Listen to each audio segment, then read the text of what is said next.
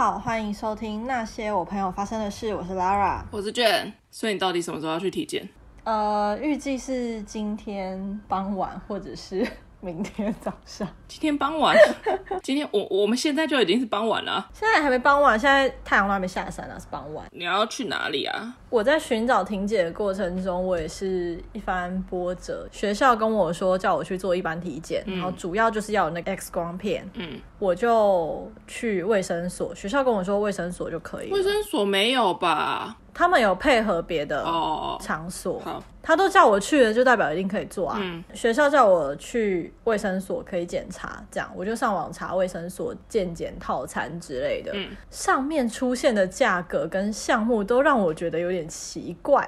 多少钱？它的价钱是用基本盘跟套餐，很像你去吃那种餐厅、陶板屋之类的那种，你有一个主餐在家，看你要不要加购。对啊，应该有一些比较复杂的体检，看你自己是不是要做的啊。对对对，它就是有一些基本的项目，然后跟可以加购的项目这样子，然后价钱也不一样。嗯。我就去看它最一般、最一般的那个套餐啊，我点开来的时候我就有点傻眼，因为它是按照产业类别去分的，然后。然后它的从业别呢，只有七种，分别是旅馆业、美容美发业、浴室业，就是洗澡那个浴室，啊、特殊娱乐业、游泳业、电影片映演业，最后一个是餐饮业。撇开餐饮业，前面几个项目我都觉得有点微妙。那你要选哪一个？什么叫做浴室业？然后什么叫做特殊娱乐？是因为这里是桃园吗？我就觉得有点妙。只有餐饮业比较正常，那他们的差别就是餐饮业跟其他几个他们是分开的。前面那些产业他们没有抽血，它就是一般的身高体重，然后可能验视力什么什么的这样。餐饮的话就是会多一个抽血。嗯，一般的价格如果含 X 光片，X 光它是要另外算钱的。一般的话加起来总共是四百，很便宜耶。对啊，很便宜哦。对啊，餐饮业那个选项的话，就是因为有抽血的部分，所以它变成是七百四，也是很便宜耶，很便宜耶。对啊，因为我印象以前去查一些什么私立医院都要三千，没有那么夸张，但一般一般体检至少都要一千多块啊。对，可是我们家附近的大医院真的都是三千起跳。刚刚才跟我朋友讲体检这件事情，他就说他在高雄做也是一千出头，就是三千很扯。我就说，可是可是像我们对面的我家对面那间大医院，最基本盘是五千。然后呢，我就在想说，因为差别就在要不要抽血嘛。那他抽血的那个套餐里面，他也只有验三个小项目，不像一般会出现什么白血球、红血球的数量那种。哦。所以我就想说，我就打电话去问学校，我需要做抽血这件事情嘛？因为如果不用抽血，我就做四百块就好啦。嗯，对。然后我就打电话去人事室问，人事室就说，主要就是要有那个 X 光片，那体检的话就是一般的，你去卫生所，他们应该就会带你的这样。嗯，我说，可是我上网查卫生所，它就是有两种不同的基本盘，差别就在抽血。那我想知道说有没有要抽，如果不抽的话，那我就是做最普通最普通的。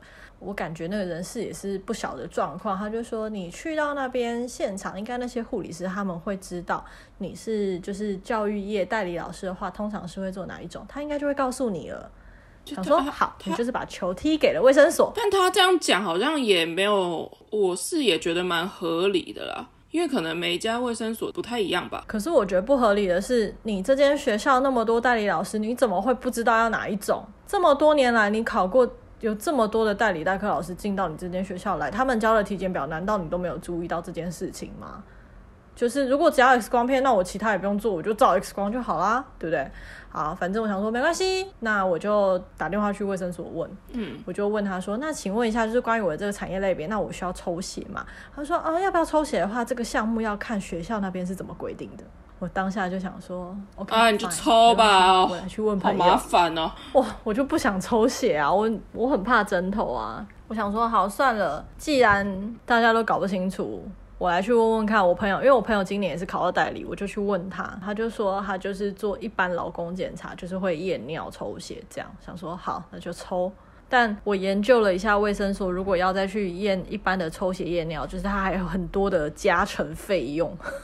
而且会分很细哦。比如说肝功能就有两种，然后一样是五十，五十而已哦。你如果想要验 A 肝抗体，A 肝抗体也有两种，就是二二五或两百四，然后 B 肝又是两百多块这样，其实蛮便宜的啊。卫生所是真的蛮便宜。啊，我觉得你把一些你自己也好奇的也验一验算了。趁机就是知道一下自己的身体状态，你不要以为这个没什么，大肠癌筛检吗？没有没有夸张，但你不要以为这没什么，因为我之前有个朋友，好像是因为做这个职前的这种体检，呃，有一项好像是肝肝功能什么之类的，就他肝指数爆表，他没事哦。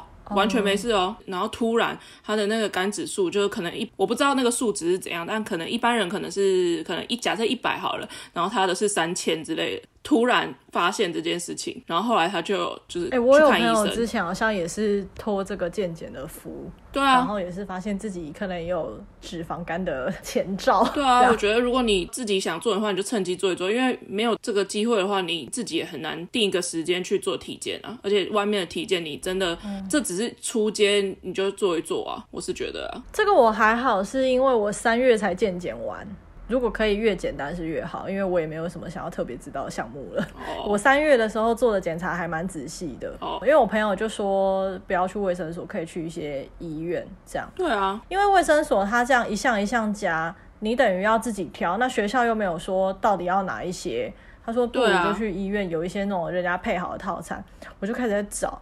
找一些桃园医院，很多都是要两三千块，我想说也太贵了吧。终于让我找到一间我平常生病的时候去的诊所。诊所？对，一般这种诊所加医科有些是有健康检查的。然后我平常看的这一间，它还有医美，它还有复健科。我想说，说不定它也有健康检查，我就打去问。七百块搞定，含 X 光哦，好便宜哦！所以我可能今晚或者是明早 会去做健康检查。你不是要聊你面试的经过吗？你可以先讲啊，因为我觉得大家对于老师的面试过程应该是蛮好奇的。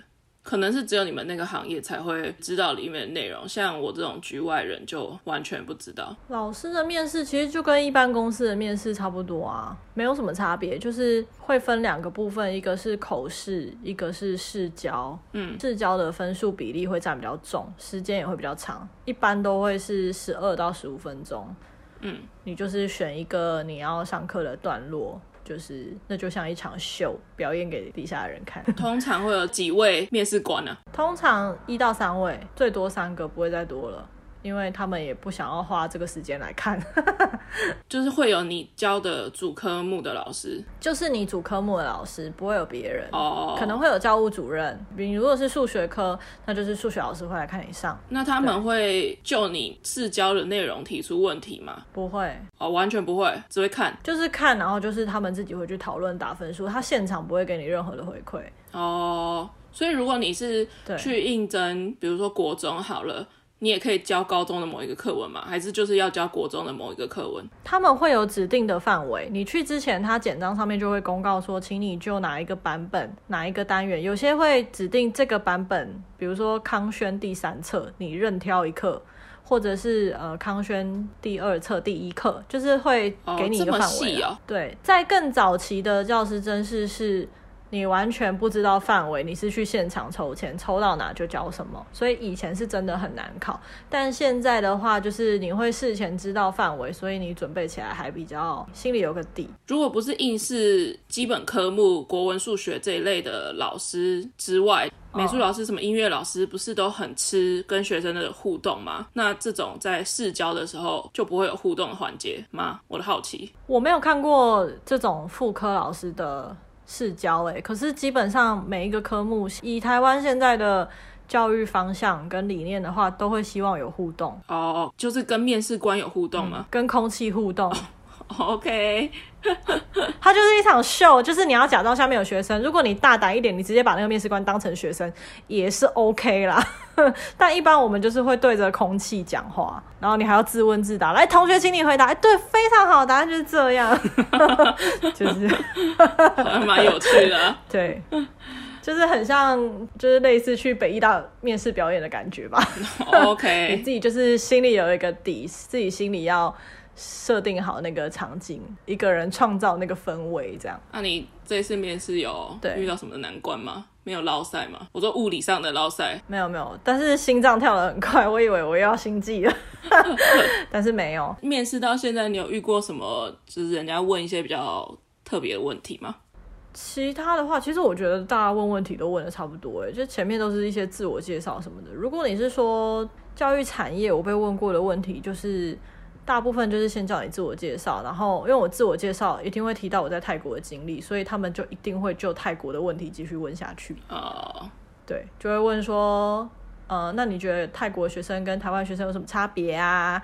然后，那你觉得，呃，台湾现在要走向双语教育，呃，你对这个有什么看法啊？这种，像我这次考试，我就被问这一题。双语教育每一个地方都会问哦。我只有这一次有被问到。哦。Uh. 但是听我朋友他们的面试经历，现在有一些学校是会问这个的。嗯，比较市区的或是比较大城市的一些学校，他们现在都已经在推这个，已经一阵子了，所以会蛮看重这件事情的。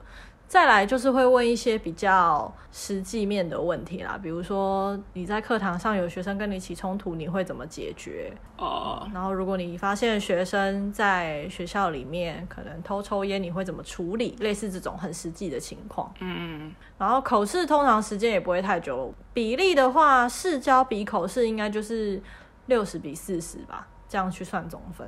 所以整场面试下来会时间会多长？基本上半小时就会结束，很快哎、欸。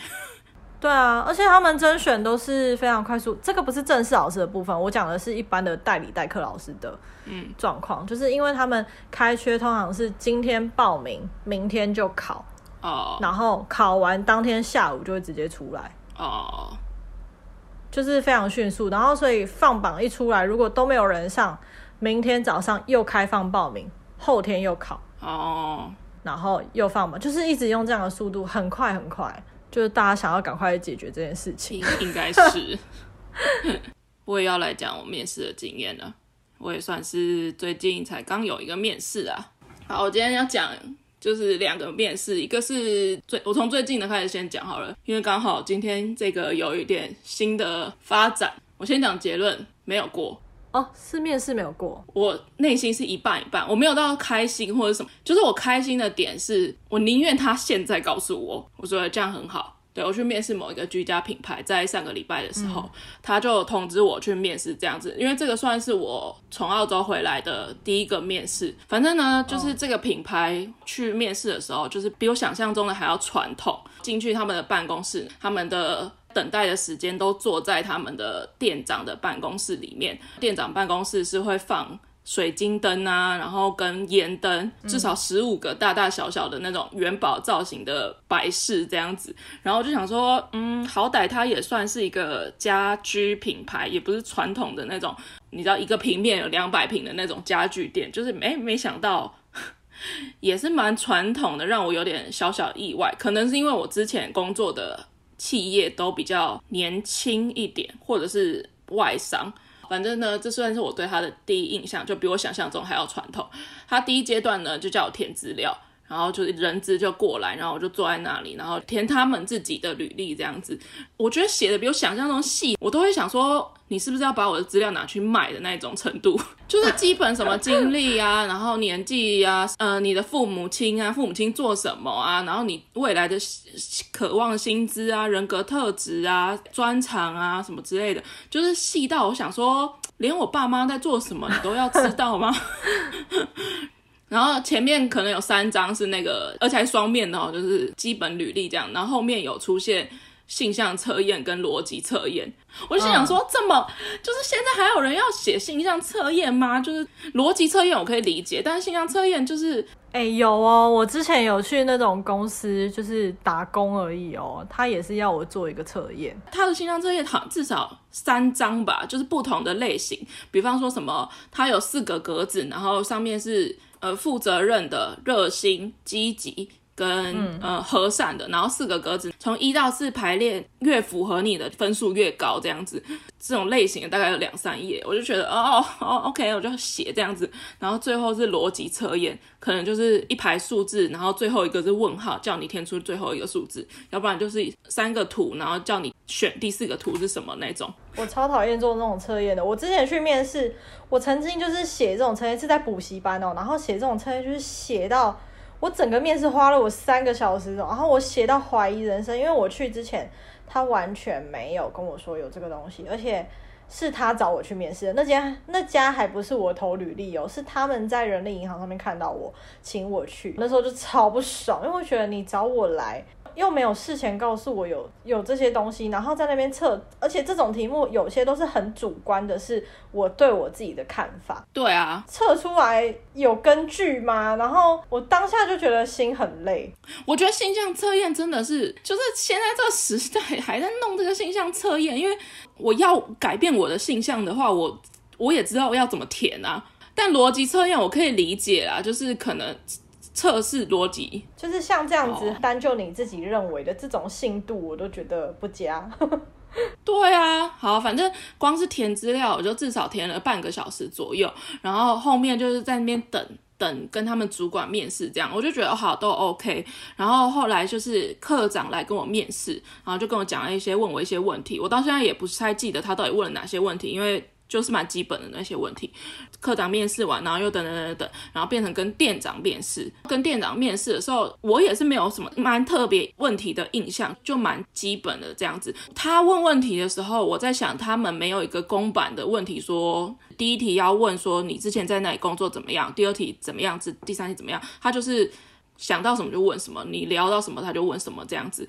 比如想象中他问我的家里状况跟星座。跟一些其他的东西，这种问题还问的比我的经历还要多，然后我就想说，哦，好，我也觉得没什么，因为我就觉得这个面试的内容其实根本不是重点，因为重点就是看你这个人的谈吐跟你的态度这样子，所以他问什么问题，我其实也还好，好，反正呢，第二阶段就这样子结束了，最后就是实作的。阶段，因为我的工作是要实做了，然后他就清了一个地方让我去做实做，这样子实做的部分也蛮快就结束，大概不到半个小时就结束了。因为其实那个时候前面两个阶段已经加起来可能快要两个多小时，我已经觉得有点够了。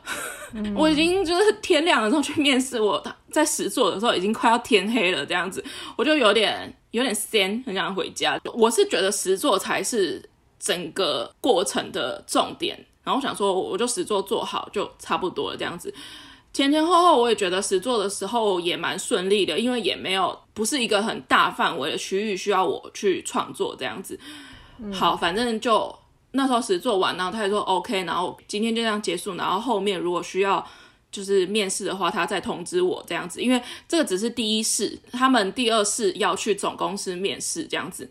我想说，哦，好，微微的有点傻眼，因为我又不是一个什么六七万的就中高阶主管的工作这样子，这只是一个可能三万多。好，我想说好吧，然后我就等等通知。嗯，结果隔天中午他们就打电话来。然后就说，哎喂，请问是某某某小姐吗？我就说，呃，对。然后他就说，呃，就是关于昨天的那个实作的成果，就是我们店长不太清楚，就是你的理念是什么，可以请你用 Photoshop 跟伊拉做一个图，再交给我们嘛？这样子。好烦哦！我瞬间就觉得真的是有够烦。就是第一，那个是因为中午的时间，然后被这样吵醒，我就觉得超火。第二个更让我火的是那些东西，Ela Photoshop 那些。平面类的设计作品，或者是其他的内容，在我的作品集跟我当天其实是有带 iPad 去秀的。那些你能看的，或者是那些技巧，我都已经展现过了。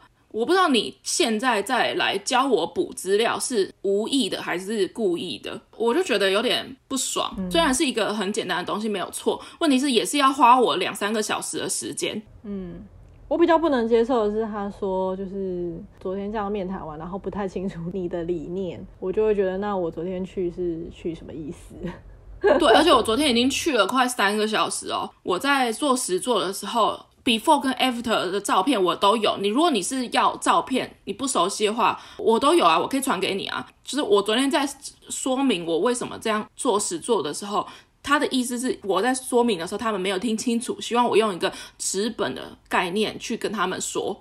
我就说，我先答应他这样子，但是我内心就在想，我到底要做到什么程度？因为他现在这样做了，让我觉得真的是有点烦。我做了那么多，好，如果真的是成功去第二试了，真的去总公司面试了，他总公司面试不是在我家旁边，也是要跑到台北去，而且这趟车资的时间不能线上吗？我的工作不能线上啊，我一定要现场做啊。不是，我的意思是说，去总公司面试这件事情，难道不能线上吗？疫情这样哎、欸，我不知道去总公司面试的内容是什么，只是他就有先跟我讲说，有可能第二次就是要去总公司面试。那时候我就想说，好，没关系，这样子，就是因为隔天打了这种电话叫我补资料，他不是叫我补一些什么我的履历里面的自传，或者是一些我真的没有补东西，他是叫我重新做一个新的东西给他们。我就觉得，那你一开始在我去面试之前，你就可以先讲啊，我可以先做啊。然后现在来叫我做这些，好，总之呢，上礼拜跟我爸妈讲这件事情了，可想而知他们的反应就是，啊，这就是面试啊，如果该做什么就去做啊之类这种，然后我就觉得我不喜欢当人家小的的那种感觉，就是我觉得啦，我可能太高估自己了，但我就觉得，我我干嘛？就不是真的你很想要去的工作啦，是没有错啊。因为我就觉得他给的薪资或者是什么呃一些福利，确实是没有到非常的好啊。那我何必？我没有要 diss 这家公司的意思，我只是觉得这个面试人的制度可能稍有问题，但也有可能是就我去面试的那一家分店的问题，我不知道。我还在那边斡旋那个薪资，因为当然在我的履历经验里面，我有写我前面几份工作的薪资，我真的不知道他们到底就是。给不同人员的薪资到底是差多少？因为他就是千叮咛万交代，就是他们的薪资是需要签什么保密条款，然后你不可以跟别人分享，这些我都可以理解。都这样吧？对，每间公司都可以这样。问题是，就是我那时候是在店长面试的时候，他是连说都不说，把那个我之前工作的那里，然后他就说：“你之前在这里的工作是领这样吗？”我就说：“对啊。”然后因为我之前在那里的工作跟我。那时候去面试那一家开的预想薪资，其实我开的预想薪资已经低我之前的工作已经低很多了。就他们给的一个是一个薪资的 range，我是给到他们薪资 range 的最高额。我不知道大家这样讲听不听得懂。所以假假设我之前工作是十万好了，我那时候就是开八万这样子。我那时候开的薪资已经比我之前工作预想的低很多了。我当然可以理解。毕竟每一家公司都不太一样，这样子还在那边斡旋薪薪资，他就跟我说：“哦，我可能刚刚开始进这个公司，所以还是要公司还是要看你的资历跟看你的能力去给你的薪资，所以一开始不会是这个薪水什么的。”我就说：“我可以理解，但是我想要知道一开始开的金额是多少这样子。”然后他也没有没有给出一个正确的答复，我就想说：“哦，好，算了，因为反正要不要去取决于在我个人嘛。”总之呢，这个面试就这样结束。他后来叫我补资料，我也做了这样子。但是我其实有比我做的没有那么尽心，等同是交资料的概念啦。但但我还是有，还是有做，也不是随便小画家画一画就好了。我还是有做一个作品出来这样子。今天中午的时候，我就在睡觉，反正他们就传了一封 email 过来，就是某某某小姐，那我们收到你的资料了。目前没有这个缺额打算，这样子，反正就是发卡回去的这样子。一方面，我是觉得好险他在这个时间段打发我走掉这样子。如果真的是总公司面试完之后，他们再打发我的话，我可能就会真的是很不爽。但一方面，我就觉得到底你们是看了哪一个阶段，然后就决定不用我。就还是我在补阶段之前，你们就已经呃，其实还好了，因为当天面试完，我还没有他还没有隔天叫我补资料的时候，其实，在会后，然后我在他们的卖场上面逛的时候，我就是准备要买东西的时候，课长就跑来跟我聊天这样子，然后他就说，哎，其实今天这个表现其实还不错，我相信他不是客套话，他如果觉得我表现的不好的话，他不用会后再跟我聊天。然后他就说，哎，今天表现得不错，这样子，然后还 OK，但他们这边只是仪式，然后主要还是要看总公司那边怎样怎样怎样的之类的。然后我就想说，哦，好好好，就是一切就是一个很悬的过程。总之就是没有过，但我也还好，不用不用特别安慰我，没关系。没有安慰你啊，我只是觉得如果是我，我也不爽，因为我花了很多时间，就是会觉得被浪费时间啊。对，但还好没有花更多时间。嗯，也是，因为如我那时候就心里想说，如果到时候他甚至叫我去台北面试，然后可能又面试个一天两天这样子，如果最后结果是就是一样是没有上的话，我可能就会上迪卡发一篇文吧。我就觉得哦，好一一则以喜，一则以忧了。嗯，嗨，算是我最最近最近的面试的经验。然后再讲另外某一个快时尚的服饰品牌，但我那时候面试只是面试 part time 而已，就只是兼职人员，但搞得很像这一般正职。我那时候一去的时候，我就觉得，哎，怎么会在这里？因为当时他们那个店，我去应征的，他们那个店还没有，就是连开幕都还没有开幕，所以他们的团队在捷运站楼下租了一个办公室，拿来当做面试的地点。嗯我那时候想说，哎、欸，在这个捷运站楼下哦，那就是一个闲置的空间这样子。他们好像有分很多个时间段，然后每个时间段可能是十个人一组，只是 part time 哦。我那时候一到就进去这样子，呃，总共有十个人一起面试，然后有两个人资就是面试大家，然后十个人进去就坐在板凳上面，然后围成一个圈圈。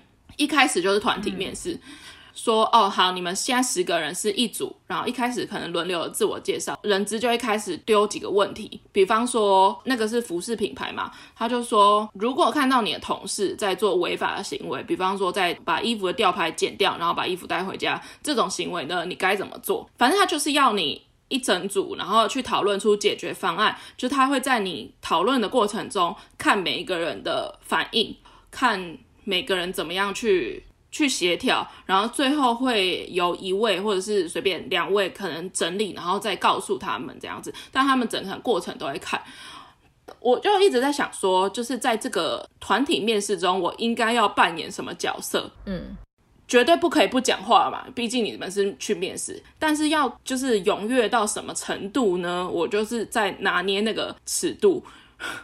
总之呢，最后我中间会试图的提出意见，基本上我都是那个做结论的人。大家讨论讨论很热烈，然后我就会说，所以大家的结论是哦，要去怎么做怎么做吗？这样子下结论的那个。然后第一阶段就差不多这样，他丢两三个问题这样子。第二阶段呢，就是算是我觉得在可能外商企业蛮常看到这种比较恰似活泼的面试内容。就是当时呢，旁边其实就有很多不同的纸箱，纸箱上面他们都贴好，就大概有二三十个纸箱，上面都有贴英文数字，然后有一些图案，比如说爱心啊、星星啊，或者是什么之类的，就一堆纸箱散落在旁边，叫我们起立，然后移到旁边去，也是一个团体的活动，但是是一个。加上行动这件事情，只会给说一一个题目，比方说你要排出一个什么字，星星要在右边，然后爱心要在左边，什么之类的这种。当时呢，他们给的题目就是我要你们拼出一个 fashion，星星在右边这样子。拿到题目之后，然后就开始找找找找，他就是要看你们团队合作。但是呢，我当时就是不知道中了什么邪，当时就是觉得 fashion 里面有 T，然后 我就是在。一直在找 T，而且我我是有讲出来的哦，就是我就说，哎、欸、哎、欸、T 在哪？T 在哪？这样子，我就一直问旁边的人哦。我那时候心里想法是我可能觉得是 T I O N 结尾，所以我就一直在找 T，、uh, uh. 但 fashion 没有 T，我应该不用拼给大家听吧？我那时候就想说，哎、欸、T 在哪？T 在哪？这样子，我就在那个现场，而且我跟我一起面试的人有都有听到哦，但是没有人跟我讲 fashion 没有 T，我就一直在找 T。怎么没有踢怎么没有踢然后我就一直在那边找这样子，然后约莫大概两三分钟过去，就有一个女生可能看不下去，然后她就跟我说：“Fashion 没有踢啊。”嗯，然后我就说：“哦，对，我都已经找了两三分钟，而且我在那边大吼大叫，没有人理我。最后她还跟我说，我就说：哦，对对。然后我就开始找别的东西这样子，然后反正最后就是就有成功的，当然就做出来这样子。嗯。但我也在想说，就是这些人只是看他们可能看在眼里，就是跟我一起去面试的那其他九个人都没有上。这根本这没有关系吧？我觉得他们就只是在忙自己的，懒得鸟你啊。有的就是这样啊。问题是就是没有互助的概念啊，要团队合作啊。啊，就台湾人嘛，就很自私诶、欸。大家这个阶段是算是我印象最深刻的阶段，这样的。毕竟就是我做了一个蠢事，而且我以为我这个蠢事就应该是不会上才对，就没想到就是就上了。第三阶段就是卖场的模拟试验，就是他有几张桌子，然后几几个。挂衣杆，然后他就可能会卖场模拟，就问问题啊，然后问 A、B 组，然后 B 组假装客人，然后 A 组是店员这样子，然后就是这样模拟面试。然后第四阶段才是个人面试，就是两个人资对你这样问一些基本的问题。哎，这些都只是 part time 哦，part time 的面试哦。这个最后是上了这样子，然后后来我也做了很久，只是 印象是真的是蛮深刻的、有趣的一个面试的经验，而且我觉得。每次去面试之前哦，最困扰的问题就是该穿什么。你们应该没有这个困扰吧？不就是穿衬衫吗？稍微正式一点，不要太随便就好啦。我觉得公司也都是这样吧。没有没有，哎，我觉得是看快时尚产业当然不一样啊。可是我觉得一般的公司应该就是一般正式吧。那你觉得刚刚的家居品牌的面试应该要穿怎样？他们比想象中的传统哦。就是很简约，身上不会超过三个颜色，尽量就是白灰黑这样。嗯，我先讲那个快时尚，那个大家的的穿着都是怎样？大家可能都有小小小做功课，到底要穿什么，所以大家穿的那个落差很大。有的人真的是穿正装，真的是西装套装，就是西装裙，然后跟丝袜、高跟鞋这样子，然后西装外套全黑，就是基本的那一种。也有人穿须须破掉的短裤，然后配网袜，加上高筒的马丁靴，同一场面试哦。嗯、也有人穿上身是一个花纹，下身是一个花纹的，就是类似古着古着风。我觉得大家可能就是想要利用这一次的面试，展现一下个人喜欢的穿衣风格吧。可能是忽略了品牌的风格，这样。可能是就是他们想要穿的有特色。总之呢，我记得我那次穿的非常的中庸。我好像除了大学面试学校之外，人生好像没有穿过套装。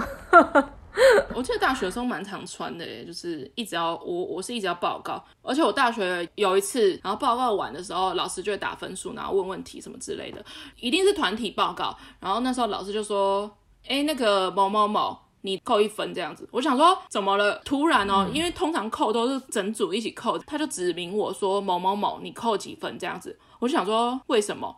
然后他就说因为你的高跟鞋太高了。哈，我就太高，我真的是当时真的是咬的咬着下唇哎，我就想说，我火都已经火慢慢上来了哦。然后为什么不能太高？不理解。然后大家就傻眼，而且不止我们哦，不止我们上台报告的人，当下是下面有其他组同学这样整班一起哦。然后就说某某某，你的高跟鞋太太高，所以扣两分，这样有损那个专业的感觉。我内心就是火上来，你知道吗？然后你的鞋跟是多高啊？重点是我在报告，都是基本上都是我在 cover 别人，都是别人在搭我便车。而且我基本上都是主要报告的那个人，PPT 大概有百分之八十，也几乎都是我在做，我都没有跟那些人计较咯。然后现在竟然那个老师因为我高跟鞋太高，然后被扣两分，虽然才只有两分，但我真的是火到不行，因为他那个讲台是木做的讲台。他就装作关心我，你知道吗？他就说：“我看你就是那个高跟鞋，好像很常会卡在那个木头的那个讲台缝里面，看起来好像走的不是很稳，所以就是怕如果你以后就是可能出社会或是怎么样之类的，需要到报告的内容的时候，如果你真的一个不小心，你很容易就是会。”会受伤，或者是拐到，甚至是会跌倒这样子。那这样叮咛就好了，有需要扣分吗？对啊，他就说，呃，服装礼仪也是就是一个评分的内容的标准这样子。我就想说，那别人的鞋，难道你的鞋跟最高吗？我不知道，我不确定啊。可是问题是，大家都要穿高跟鞋啊。对啊，老师，你是不是看不爽我啊？应该吧。我超火的，我真的超火的，我真的当下就很想要直接把把我的其他组员都飙骂一顿，就是他们就是老是这样讲，你下次就打赤脚啊！我就心里想说，如果你提早跟我讲好。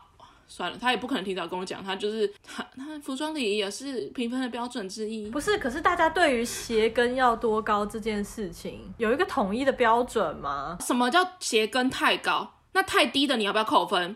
对，太低会不会太像阿妈又不专业？太高的定义到底是什么？五公分以上吗？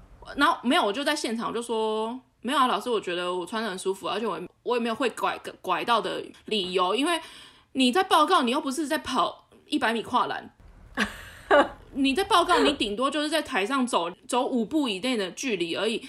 我就啊，我当下真的不爽的鞋子，我觉得他就是不爽我吧，莫名其妙哎、欸，好怪哦。我觉得那那他自己有给全班一个鞋跟高度的统一标准吗？没有啊，没有啊。那如果这样子的话，那太低是不是也要扣分？别组是不是也有更高的？你你如果要看的话，大家来看啊。最高的人扣分，这样子，你以后每次报告最高的人，大家要报告之前全部高跟鞋摆一排啊。那男生为什么不扣？因为男生没有鞋跟的问题吗？你就不不能吧？不能这样讲吧？对啊，我不能接受鞋跟问题被扣分的。要是我，我会抗议。我就火到不行哎！而且那个还是那种超级大课，就是最必修的那种学分。他为什么会这么着重于我的鞋跟？就是因为报告的人是我啊！哇，想到这件事情，火到不行哎！我应该要抓出那个老师是谁？我想到我之前如果说奇葩的面试经历，我有去那个网拍电商类，你在 PTT 上面还可以找到这一家店哦，它是有一定的粉丝量。这一间他们是韩国代购跟韩国直播韩货为主的，在直播下面留言喊单，他们就会寄回来台湾。这样，他们也有专门的工作室，因为要处理这些货物。其实我。前一晚收到那个面试通知的时候，对方是一个非常阿萨里的阿姨，嗯，她讲话就是你可以感觉出来，这个人很直爽大方，没有在跟你讲废话的，都讲重点的那种，但也不凶哦。我想象中应该是一个可能烫着卷卷头发，穿的蛮时髦的一个阿姨这样。然后我去到现场之后，里面就是有一些员工在理货啊，干嘛干嘛的。我就跟他说我要来面试，然后他就说好，那你跟我来。他就推开那个大门，要把我带到后台的另外一个工作室的空间。开门的那一瞬间呢，我看到了一个阿姨。那个阿姨的装扮呢，她穿的非常的简陋，穿着红白拖鞋，头发乱乱的，头发都是白头发。白灰白灰的阶段，戴个眼镜，整体给我的感受是邋遢的。阿姨那时候就是手有拿着纸箱，刚好她也是要进来这边，我以为她是要来收回收的。带我的那个店员就跟阿姨说：“哎、欸，阿姨好，这个是要来面试的。”她就说：“哦，来面试的哦，你好。”这样，直到这里我都是认为她就是来捡回收的。他就说啊，那你跟我来，穿越了那个会计区，然后走进一间小办公室。他带我进去之后，他就坐下了，坐在我对面。他是老板，大傻眼哎！我想说，你是老板娘，你是昨天电话里面跟我讲那个声音，怎么不太像？他就说哦，是这样哈，那个有看到你的履历，然后什么什么，然后就开始跟我聊。其实看只全部的薪水，听起来会觉得说，哎，刚入这个网拍业，然后只是服务业，他给的薪水还算 OK。可是他一样一样细项算下来，我就觉得没有很划算啊。从头到尾都是活在非常 shock 的反应，是那个看起来像要捡回收阿姨，她是两间店的老板娘，很亲民啊。我一结束，我就立刻跟我朋友说。人不可貌相，直播出现在直播里面，可能也不是他，啊，就他可能就是处理整家店的一个行政啊、会计。但我觉得就是我非常的震撼。然后如果去 PTT 上面查这家店，底下都有很多人会说什么老板娘人很好，老板娘就是一个人很好的妈妈，就是有很多这种评论，你知道吗？这是我印象最深刻的面试，其他的话，因为教育业面试都大同小异，就算是补习班学校，我觉得也都没有什么不同。嗯，小分享一下我们的近况啦，就是我我的我的状态是没有改变的啦。我的话就是从那个失业阵线联盟退出联盟，你 不会退出太久的。闭嘴！今天要推什么剧哈？我想了很久啊。我本来想要推卫生，可是卫生我还没有看完，我想说这样没有说服力，所以我干脆推我最近看的一部很精彩的纪录片。但 又是纪录片，但《卫生》很好看，我相信它结局是好看，呃，只是我们真的太常推那个导演的剧了，所以我觉得等我看完，我再来向大家诉说。我最近看了两部两部跟体育有相关的纪录片。我在想，因为前阵子的奥运很热，然后我的 Netflix 就是不断在推荐我这些东西。一部是伊卡洛斯，伊卡洛斯跟自行车跟俄罗斯禁药有关系；另外一部是体操 A 级丑闻。这两部都非常非常，哦、在当时非常红。我有收片单，但我还没看，非常好看。如果以这两部的话，我觉得体操。的比伊卡洛斯还要好看，但两部都很好看，我两部都很推。嗯、今天想要推的就是体操 A 级丑闻这一部，因为前阵子奥运的事情，我就很很常看一些奥运的一些小道消息这样子。然后有一天我就看到了体操的一位选手退赛，他就是自主申请退赛，就是美国的体操选手叫做西蒙拜尔斯，然后。我想说，哎、欸，他为什么会退赛？这样，然后才去查他。我觉得在奥运选手里面算是蛮厉害的，是三届奥运金牌的样子，很很强哎。但是他今年竟然好像只参加一场，然后就退赛了。后来我就去看这一部体操 A 级丑闻，他是在讲说，美国的体操界整个就是一个非常黑的一个组织，美国体操协会里面有一个队医。嗯就是帮他们复健之类的医生，长达三十年，他有拍影片放上 YouTube，教大家如何在体操后的复健啊，跟整骨啊什么之类的。但他三十年间侵犯了至少快要两百多个体操选手。我看过这个社会新闻，我没有看过这个纪录片，可是我我知道这个社会新闻，那时候爆很大。我我现在光是在讲，我都起鸡皮疙瘩。他就是说这是一个惯犯结构。这些体操选手，他们都是从非常小的时候就开始练体操，然后呢，在美国的体操界，我在想，可能全世界都一样，是比其他的运动项目的年龄层都还要来得低，而且大部分是以女性为主，所以在那么小的时候，没办法清楚的知道怎样是叫做性侵，怎样才是正常的一个范围，所以他们即使被呃莫名的大人这样子做了。他们也是觉得说那是治疗的一部分，我觉得听起来超级荒谬，嗯、但是真的是很让人生气的一件事情，而且长达二三十年都这样，其中有包括很多个奥运选手。前前几年的时候，有一位选手向美国体操协会控诉这件事情，美美国体体操协会知道了这件事情，但是并没有马上报警或是找一些社服单位去。了解整件事情，他们在协会那边就把整件事情压下来。然后这个事情一开始的爆发，只是在那一个小乡镇的那个报纸，是一个非常非常小的状况。但后来演变到后面的结构非常非常的恐怖，这样子，我非常非常的推荐大家去看，真的是很精彩。那时候我真的看到最后看到哭，就是因为就反正最后队医就是被抓了啦。时隔这么多年，有些人去比赛了，有些人。不止奥运，然后有些人可能在其他的大学体操界，各个不同年龄层的曾经在体操队训练过的人，一起团结起来去控诉这件事情，从事法律途径这样子的那个过程是非常震撼人心的，就是这么多年以来，终于终于反击的那种感觉。这种类型的剧情我都要。